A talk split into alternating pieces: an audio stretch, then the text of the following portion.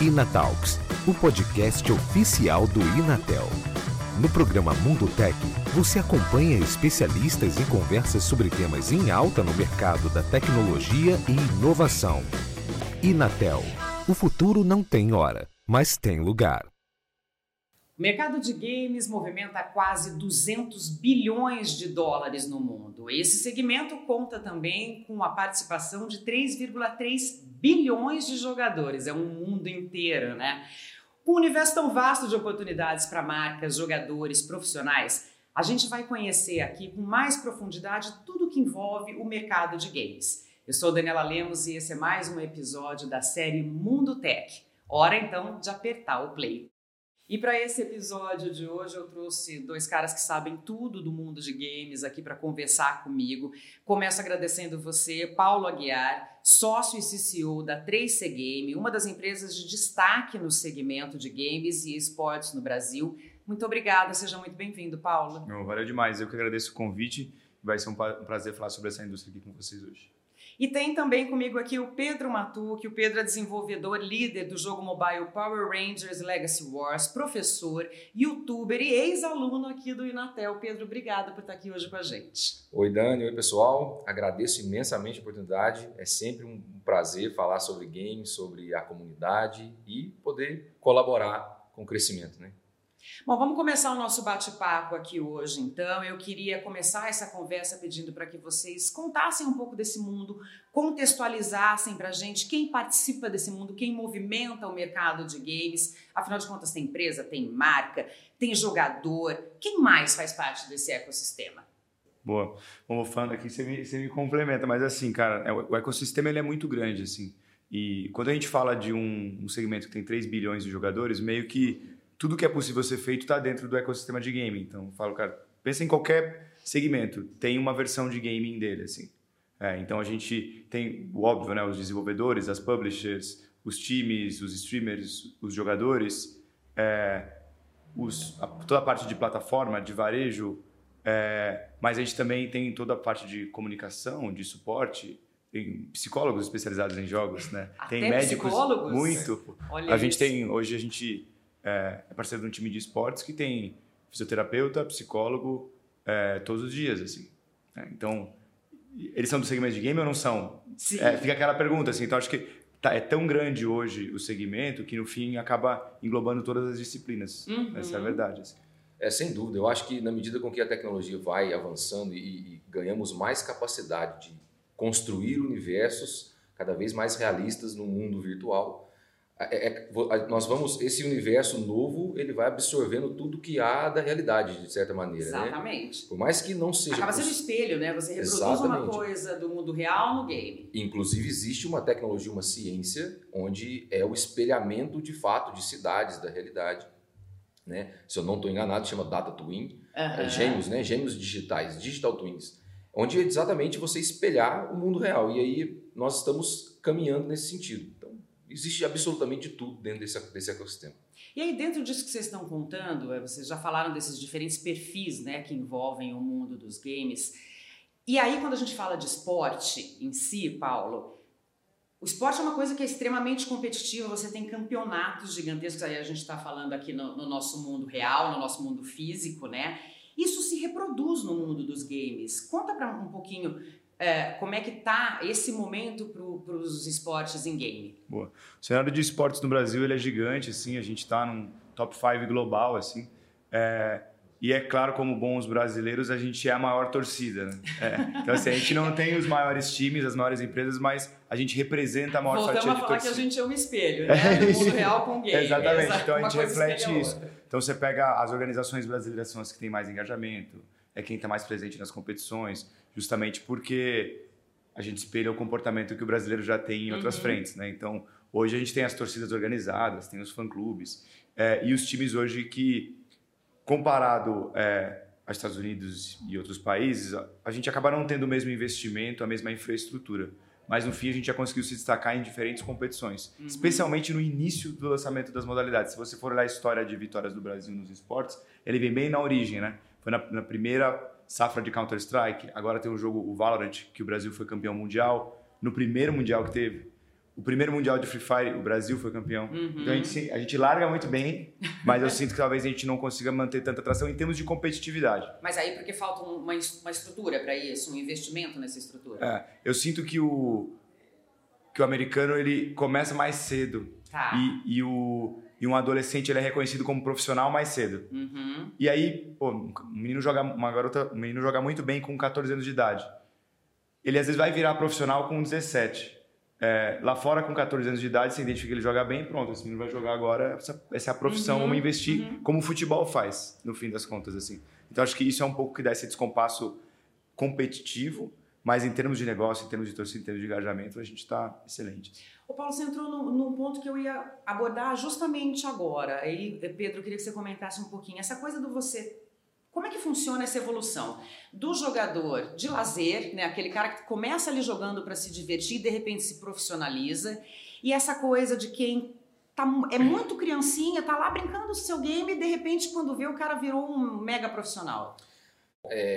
eu acho que tem uma, uma- um, um caminho aí bem longo, né? Nós estamos falando do mesmo objeto, que é o meio jogo, né? Uhum. E o, como o Paulo comentou, esse ecossistema é extremamente extenso, então tem muitas oportunidades distintas nesse, nesse meio, né? Eu segui por um caminho de desenvolvimento, de engenharia, criação, até pela minha minha meu- minha formação aqui no Inatel, né? Tá. Eu sou engenheiro de software, então, mas de certa forma, nós, a, a- a profissionalização ela caminha junto porque parte de você entender como esse sistema funciona. Então, de um lado, obviamente, vem da parte de software, mas do outro lado é você conseguir entender como todas as mecânicas funcionam agora pelo lado do jogador e como explorá-las da maneira mais eficiente para obter os melhores resultados. Que eu acredito que é o que jogadores profissionais também fazem. Então, eles tentam é, estudar o jogo. Então, existem estudos até para entender de como as mecânicas foram construídas, de quais os melhores movimentos. E aí, nesse, nesse ponto de entendimento, de compreensão, eu acho que há uma necessidade de quebrar um pouco a paixão e você olhar de forma mais analítica, mais sistemática, mais pragmática para qualquer objeto que você queira se profissionalizar. Né? Eu Uhum. acho que isso, esse, esse efeito, esse sentimento, ele também é para a TV, para né, para o rádio. Nós, nós- quando nós olhamos a estrutura pelo lado de dentro, aí nós entendemos como que funciona. Mas assim, é, é, é, é um, é um caminho um tanto quanto difícil para percorrer. Então, há, há essa necessidade de quebra de, de sentimento, mas é importante que você ame isso, porque Sim. percorrer esse caminho ele é um tanto quanto difícil hoje, né? Tanto se tornar desenvolvedor de games como se tornar jogador. Um exercício entre separar essa paixão da profissão, mas seguir profissionalmente sem perder a paixão. Perfeito, perfeito. É mais ou menos perfeito, isso. é. Exato. É, então hoje o, o jogador profissional é, um- é um- é- é muito parecido com o atleta. Né? Sim. Ele tem uma rotina, precisa de acompanhamento. é, os, os- a- os são, são centros de treinamento que os times têm, Uhum. assim. O jogador ele vai para fora, então no fim das contas é muito semelhante é, já ao, ao esporte tradicional, digamos assim.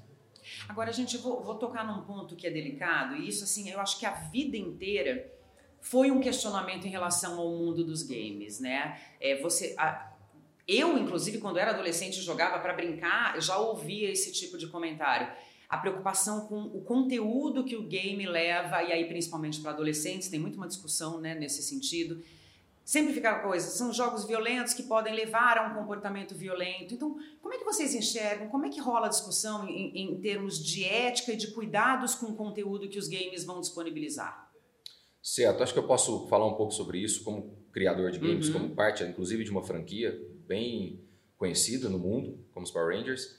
É, nós temos que entender uma coisa. Eu acho que eu acredito que há responsabilidade de todos os, os jogadores envolvidos, todos os stakeholders, né? O, Tanto Uhum. os pais, os jogadores, os criadores, os publicadores, todas as pessoas envolvidas nesse processo, elas precisam ter uma certa responsabilidade. Em qual sentido? Quando nós estamos criando algo, nós temos que entender que games são meios de comunicação. Então eu consigo criar um universo, criar personagens, é, colocar é, elementos, mensagens e, e fazer com que as pessoas se envolvam e recebam aquela mensagem que está sendo vinculada naquele jogo. E esse jogo ele não tem problema, assim como qualquer obra digital, qualquer um, ou mesmo um livro, filme, música, o conteúdo ele é direcionado para uma determinada audiência e essa audiência precisa ser respeitada, né? Então tem jogos que são para adultos, Uhum. tem jogos que são para crianças. E os pais precisam estar cientes disso, que não pode, não é porque é um joguinho que qualquer pessoa pode consumir.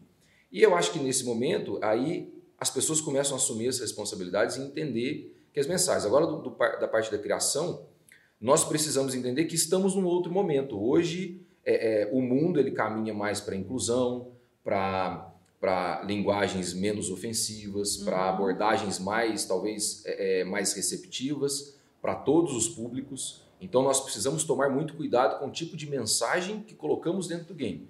A mensagem que eu digo, ela não é uma mensagem literal, mas às vezes um, a caracterização de um personagem, a maneira com que ele se expressa, a maneira com que ele se posiciona dentro do contexto do jogo. E aí, para que ele é, não, talvez não soe, é, não, não, expulse uma parte da audiência. Uma, não... Sim, não, não, ofenda de alguma maneira algum grupo exatamente. que está ali participando disso. Então, né? eu acho que todo mundo tem um pedacinho de responsabilidade uhum. para que nós é, é, consigamos caminhar e, e, e por um, talvez para um, um, um, mundo melhor nesse sentido, de mensagens mais é, é objetivas e, e, menos ofensivas, eu diria. É, eu acho que é, é, bem polêmico, né? A gente viu recentemente algumas declarações relacionadas a isso, mas é cientificamente comprovado que jogos violentos não é, incentivam o comportamento violento. Exatamente. Assim, são, são, muitos pesquisadores que bem, deixam bem, isso claro. Assim. Isso é uma preocupação muito grande de pais, principalmente, mas nesse sentido tem muitas pesquisas que comprovam muito. que uma coisa não leva a outra. É. O que eu acho que a gente deveria se importar mais é com dois pontos que eu, que eu considero mais problemático dentro da indústria, que é uma diversidade de como as histórias são retratadas, que é o que você estava comentando, que é quantos jogos retratam uma diversidade de corpo, quantos jogos estão sexualizando os personagens, quantos jogos têm protagonistas mulheres ou negros. Isso é uma coisa que eu acho que é mais prejudicial para a juventude do que, os jogos, do que a violência dentro dos jogos. Uhum. É, e também tem uma questão da toxicidade dos jogos online, assim, né? É, o, o, problema está muito mais em o que as pessoas estão falando na, na cal do que necessariamente do que elas estão jogando, assim. E acho que monitorar melhor isso e trazer políticas para que essa galera que está jogando entenda que o anonimato não justificativa não justifica alguns tipos de comportamento que a gente vê. Acho que são coisas mais urgentes dentro da indústria, assim. Ô Paulo, mas é possível monitorar? Agora fiquei com essa você falando de monitorar esse justamente por causa da questão do anonimato, né? As pessoas isso na rede de forma geral, elas se valem do anonimato para comportamentos às vezes muito é, censuráveis. É possível monitorar no game? Esse comportamento no Macau, por exemplo? Sim, é, é, precisa de estrutura. Nós podemos, por exemplo, gravar conversas. A, a, hoje nós temos leis, né, como a LGPD, por exemplo, que precisamos é, dizer ao jogador: ó, vamos gravar as suas uhum. atividades, vamos gravar sua voz, vamos gravar coisas que todo, tudo que identifica um jogador precisa respeitar a LGPD e outras leis pelo mundo. Tá. Então é possível. A questão é que exige infraestrutura e exige investimento, então uhum. é, nem todos os projetos terão condições de fazer isso, né? O que nós podemos fazer, que acho que é um passo muito simples, é uma identificação pessoal simples, onde se você criar um perfil, você precisa associar a uma identificação externa, o seu uhum. CPF, por exemplo.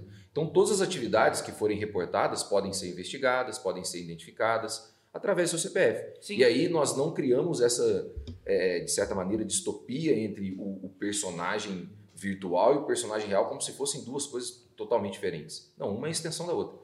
Então eu acho que precisamos, a discussão precisa ir nesse caminho. Então vamos juntar as coisas. Ô Dani, só um ponto antes de, de, de a gente. Claro. É, é, eu ia falar de um outro player que é extremamente importante, que é a mídia. O Brasil, infelizmente, não tem uma cultura de games ainda, né? Então, tanto do lado do desenvolvimento como do lado da comunidade, dos, dos, da, da, dos jogadores profissionais. Então, quando retratam games, falam exatamente o que o Paulo comentou sobre a violência. Então, você vê é, é, notas na TV ou notícias fazendo essa associação forçadamente, uhum. porque acho que os pais, por ter essa preocupação, engajam nesse, nessa questão e começam a Sim. achar que jogos violentos formam pessoas violentas. E aí, perfeito, o Paulo trouxe esse, lembrou desse, momento, ah. desse ponto. Não, total, cara. E aí, só voltando sobre a questão de monitoramento, uhum. é, uma coisa que tem, por exemplo, nas lives, a gente é muito envolvido com os streamers. Tem alguns chats que para você escrever, você tem que ser registrado com o seu número de celular.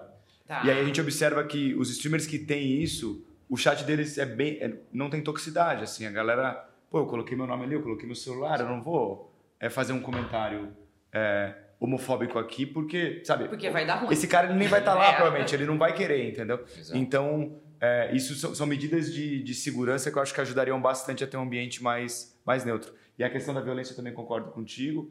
Isso acaba criando a gente que trabalha muito com marcas, até um, um medo de algumas marcas de trabalharem com alguns tipos de ah, eu não quero estar em jogos violentos. Eu, uma das coisas que eu falo é, cara, mas mas analise a comunidade. Uhum. Você devia estar uhum. preocupado muito mais sobre o quão legal essa comunidade é do que se o jogo tem tiro ou não, no fim Com das certeza, contas. Exato, Acho que esse que é o ponto. Exato. Muito mais o que as pessoas estão falando ao redor desse, desse jogo, entendeu? Porque, ah, mas como é que a marca vai ser vista? Porque no, no jogo, tal jogo é violento. Eu falei, então, mas todo mundo que está lá gosta muito de, dessa dinâmica. sim, Eles sim. não vão achar esquisito que a marca está participando disso de alguma maneira. Mas é muito mais entender o que conecta com o propósito de cada um. Assim. Ô, gente, falando de geração, já que a gente está falando de conteúdo, vamos falar um pouquinho da geração do conteúdo pelo próprio jogador, né? Por quem está fazendo, é, é, tá participando do, do jogo. Conta um pouquinho para mim, Pedro, como é que funciona isso? isso? é uma tendência relativamente nova? É uma coisa que você acha que vai explodir daqui para frente? Em que momento que nós estamos? Que vocês chamam de UGC, né? Exato, exato, UGC, User Generated Content. É, sem dúvida, Dani, isso é uma tendência. Até dá para entender pelo, por uma questão comercial, por uma questão é, é de, de é, é, vida, de tempo de vida do produto, né? Porque antes, a gente, rapidamente, alguns anos atrás, os jogos eram comercializados dentro de mídias bem fechadas e ele precisava ser um produto completo entregue na mão dos jogadores. Então, eram fitas, eram CDs, eram, não existiam esse, esse meio digital de distribuição, de, de compartilhamento. Beleza, então nós tínhamos que comprar o produto inteiro. E aí, do lado do criador, ele fazia um investimento robusto, assumia todo o risco, comercializava os produtos e ok, estava na prateleira, todo mundo comprava e tal. A partir do momento que veio né, a internet, veio a, a, a capacidade de você entregar, às vezes, não o conteúdo inteiro, mas parte dele, depois uhum. você pode fazer correções, entregar novos conteúdos, o modelo de negócio dos jogos começaram a, a, alterar e aí permitir com que você não lance um produto e encerra. Agora você lança um produto e começa a lançar coisas cada vez, é, é, às vezes, contextuais. Eu trabalhei num projeto, por exemplo, inclusive dos próprios Power Rangers, nós lançamos conteúdos mensais, às vezes é, contextuais a um evento, ao Natal, ao uhum. Ano Novo, ao Carnaval, a coisas nesse sentido, para manter o engajamento dos jogadores. E aí, nesse processo, é, você criar ferramentas para que os próprios jogadores criem conteúdos é, uma, é como se o sistema se realimentando sem a necessidade de investir mais em engenharia. Tá. Então eu crio uma ferramenta, em vez de criar uma, uma brincadeira dentro do jogo, onde o jogador joga e depois ele se cansa e precisa de mais, eu entrego a ele ferramentas de criação. Então existem muitos projetos, eu trabalhei, antes de trabalhar no Power Rangers, eu trabalhava num projeto brasileiro, que é o PKXD, que seguiu esse caminho. É, o, o, nós temos um, um, uma franquia muito famosa no mundo, que é o Fortnite, que também foi uhum. nesse sentido. Então, grande parte dos jogos até para manter essa comunidade, construir, manter, é, ter uma extensão de vida, tem permitido com que os jogadores façam o próprio jogo. Você é. leva o pertencimento para o mundo do game, é mais ou menos isso, Não, né? Ah, 100%. É, ontem eu, eu lancei o estudo Metaverso Scope aqui, onde a gente analisou mais de 160 plataformas de metaverso e, na nossa visão, os games fazem parte disso. Assim. Uhum. As três principais plataformas, não à toa, é o Minecraft, o Roblox e o Fortnite três plataformas hoje que são voltadas ao UGC Games, eles dando a possibilidade dos jogadores criarem jogos assim. Eu acho que essa é a maior revolução do entretenimento hoje, de fato, assim, não dos jogos, do entretenimento. Sim. A partir do momento que você tem mais de, você junta esses três jogos, a gente está falando mais de um bilhão de jogadores. Só nesses três? Só nesses três. Caramba. O Roblox, eles divulgaram que existem 70. O Roblox é, um, é literalmente um jogo de criar jogo. Não existe o jogo Sim. Roblox, né? Você joga uma experiência de alguém. É, tem 75 jogos do Roblox feitos por usuários que tem mais de um bilhão de gameplays. 76, com mais de um bi. Feito por jogadores. Muita. Muita, muita gente. O, o Adopt Me é um jogo do Roblox que hoje virou uma, um, um, um estúdio, mas começou com um jogador. Ele tem 40 bilhões de gameplays. 40 bi. Uhum. Se a gente fazer um comparativo, o vídeo mais assistido da história da internet, não sei se vocês sabem, mas é o Baby Shark. ele tem. Eu não sabia. É o Baby Shark. Ele tem 12 bi.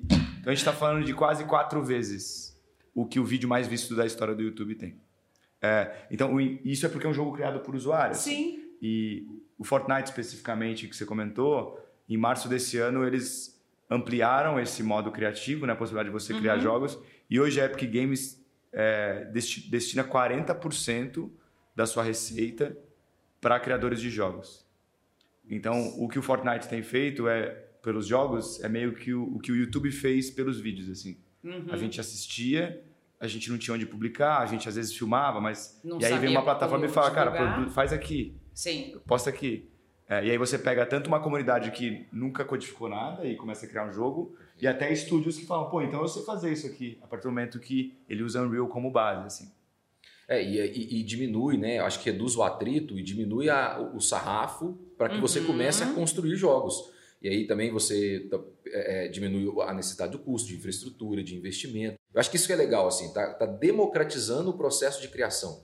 E aí, com certeza, teremos talvez cada vez mais, pensando no ponto profissional, cada vez mais empresas que têm funcionários uhum. que produz conteúdo produzindo jogos dentro de outros jogos. Você está entrando no que eu ia já emendar aqui, porque o impacto no mercado vocês já me contaram aqui como é que está. Agora, qual é o futuro disso, então? Mesmo até considerando toda a tecnologia, o desenvolvimento que a gente tem tido, 5G, inteligência artificial, como é que vocês enxergam o futuro? Eu sinto que está cada vez mais simples de conseguir criar e desenvolver. Assim. Se você olha a questão do UGC Games, ele é novo mas se a gente olha para trás, duas das maiores franquias do mundo são UGC Games. Uhum. O Counter-Strike, ele é um mod do Half-Life. Ou seja, o usuário pegou um jogo que ele gostava e modificou. E o League of Legends é baseado no Dota, que por sua vez é um mod do Warcraft. É, eu acho que nós temos um exemplo muito claro, no, que é a Epic Games, que é, uma, que é a dona do Fortnite. E ela também é dona de uma das ferramentas mais utilizadas no mundo, que é a Unreal. Unreal ela é, ela é ferramenta de desenvolvimento de games, que nós chamamos de Game Engine, uhum. utilizada talvez pelos maiores estúdios do mundo, os maiores games utilizam essa Unreal. E a, o Fortnite foi construído em cima da Unreal. Então, a mesma empresa ela possui a, a, a ferramenta talvez de maior poder de criação e uma, o game com mais conteúdo criado. Se eu não estou enganado, desculpa, eu, talvez, não sei se o Roblox está nesse em números eu não, não sei dizer, mas enfim, qual é o caminho, eu acho, do, do, futuro? Porque se você tem uma ferramenta de desenvolvimento, agora você consegue incluir ferramentas de inteligência artificial no processo de criação. E aí você começa a facilitar cada vez mais e democratizar cada vez mais, as pessoas vão ser capazes de fazer mais com menos. E aí esse processo ele é um quase um, um ciclo vicioso, né? Sim. Cada vez mais conseguiremos produzir coisas legais e aí eu acho que isso vai revolucionar como consumimos conteúdo digital. Então, às vezes você vai ver uma, uma propaganda na TV, isso é, é possível, já, é, já, já conseguimos fazer dentro dos jogos, mas não na TV. Uhum.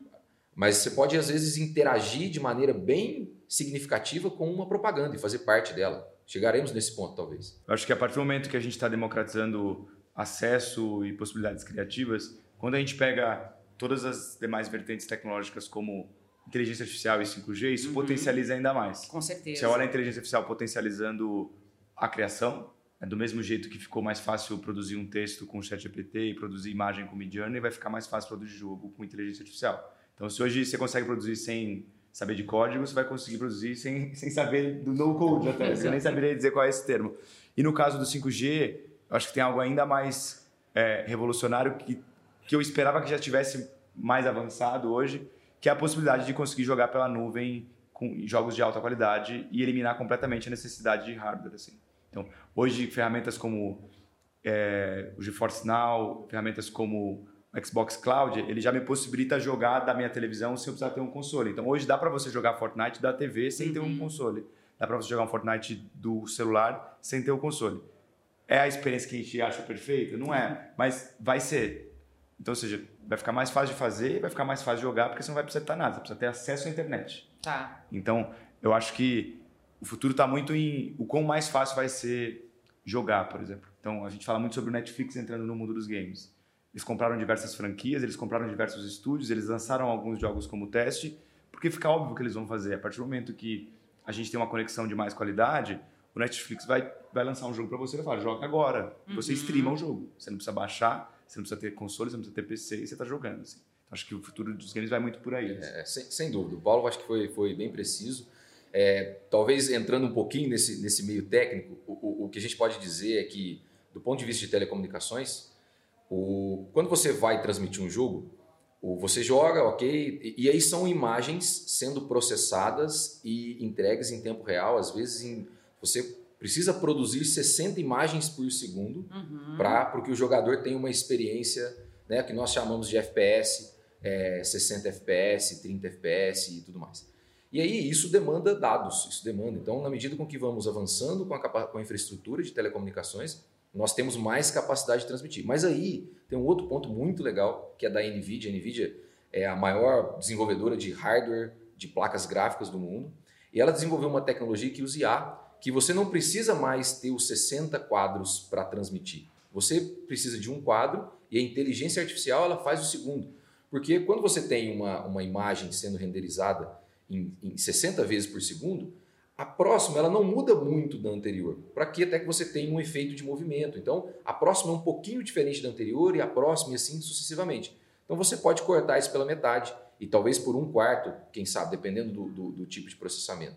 E aí, há, há- então, há duas coisas caminhando. A IA com a infraestrutura de telecomunicações, fazendo com que você consiga entregar mais dados Uhum. com demandando menos capacidade. Terão jogos que necessitarão de hardwares dentro da sua casa porque eles vão empurrar a tecnologia até o limite e exigir não, para você jogar isso você vai ter que ter um computador para ter gráficos poderosos. Mas não, eu quero jogar um jogo que eu não preciso de gráficos poderosos. Aí eu vou poder jogar em qualquer lugar, Uhum. absolutamente qualquer, num relógio, num celular, em qualquer coisa. Então, eu acho que vai ser mais ou menos, a gente vai é, segmentando e permitindo com que o jogador tenha experiências diferentes. Gente, a gente está caminhando para o final do nosso bate-papo aqui e nós sempre gostamos de falar para quem está nos ouvindo e nos assistindo sobre oportunidades de trabalho, né? Então, pensando nesse mundo, nas necessidades desse universo dos games, queria que vocês dessem algumas dicas para quem quer trabalhar com o desenvolvimento dessas tecnologias e aí, assim, o que o mercado procura hoje, onde entrar para ter sucesso. Bom, eu posso falar do, do lado de desenvolvimento. Uhum. É, o desenvolvimento de games ele é um desenvolvimento de software quase que tradicional. A, a, a diferença é que você precisa se relacionar com produtores de conteúdo, com artistas, com músicos, com escritores, enfim, é, dependendo do, do projeto que você está, você precisa é, é, relacionar com essas pessoas e entender como o trabalho delas podem ser inseridas dentro de um contexto de software. Então, se você quer ser desenvolvedor, você pode seguir por um caminho da engenharia da computação, da engenharia de software, da ciência da computação, é, análise de sistemas, todas as disciplinas, a- a- as graduações que permitem que você construa software, porque ali está o conhecimento, o conceito necessário para você entender o, o game como sistema. Uhum. E, enfim, e aí provavelmente essas, essas, essas graduações também precisam é, é, se atualizarem, e aí eu acho que esse contexto ele se fecha para você ser um, um desenvolvedor. Bom, aí eu, agora eu deixo com o Paulo para falar da, do, Do outro lado. Do outro lado né? É, não, eu acho que tem muita oportunidade mesmo, assim. Acho que existe uma oportunidade, somente no âmbito estratégico e criativo, para estrategistas, designers, diretores de artes e redatores que querem se aventurar no mundo dos games. Hoje a gente tá busca, busca constantemente, porque aqui, além do, do talento e da questão técnica de cada uma dessas, dessas disciplinas, a gente precisa de gente que entenda de jogo e que jogue, que vive, que acompanha a comunidade. É muito difícil encontrar o perfil que combina as duas coisas, né? Tá. Então, uma pessoa que escreve muito bem, que tem um perfil de redação e que joga há 5, 6, 7, 10 anos, porque precisa entender, precisa vivenciar a comunidade de fato. E de um outro lado, da nossa parte de desenvolvimento, hoje a gente tem uma empresa focada em desenvolvimento de experiências no Fortnite. E aí a dica para para a galera mais jovem que está jogando hoje é entender o quanto isso é uma profissão, assim Uhum. É, seja do ponto de vista de desenvolvimento de experiência, seja do ponto de vista de criação de conteúdo, de gravação de experiência. Eu tenho um irmão hoje que, com 17 anos, começou a trabalhar profissionalmente captando vídeos dentro do Fortnite.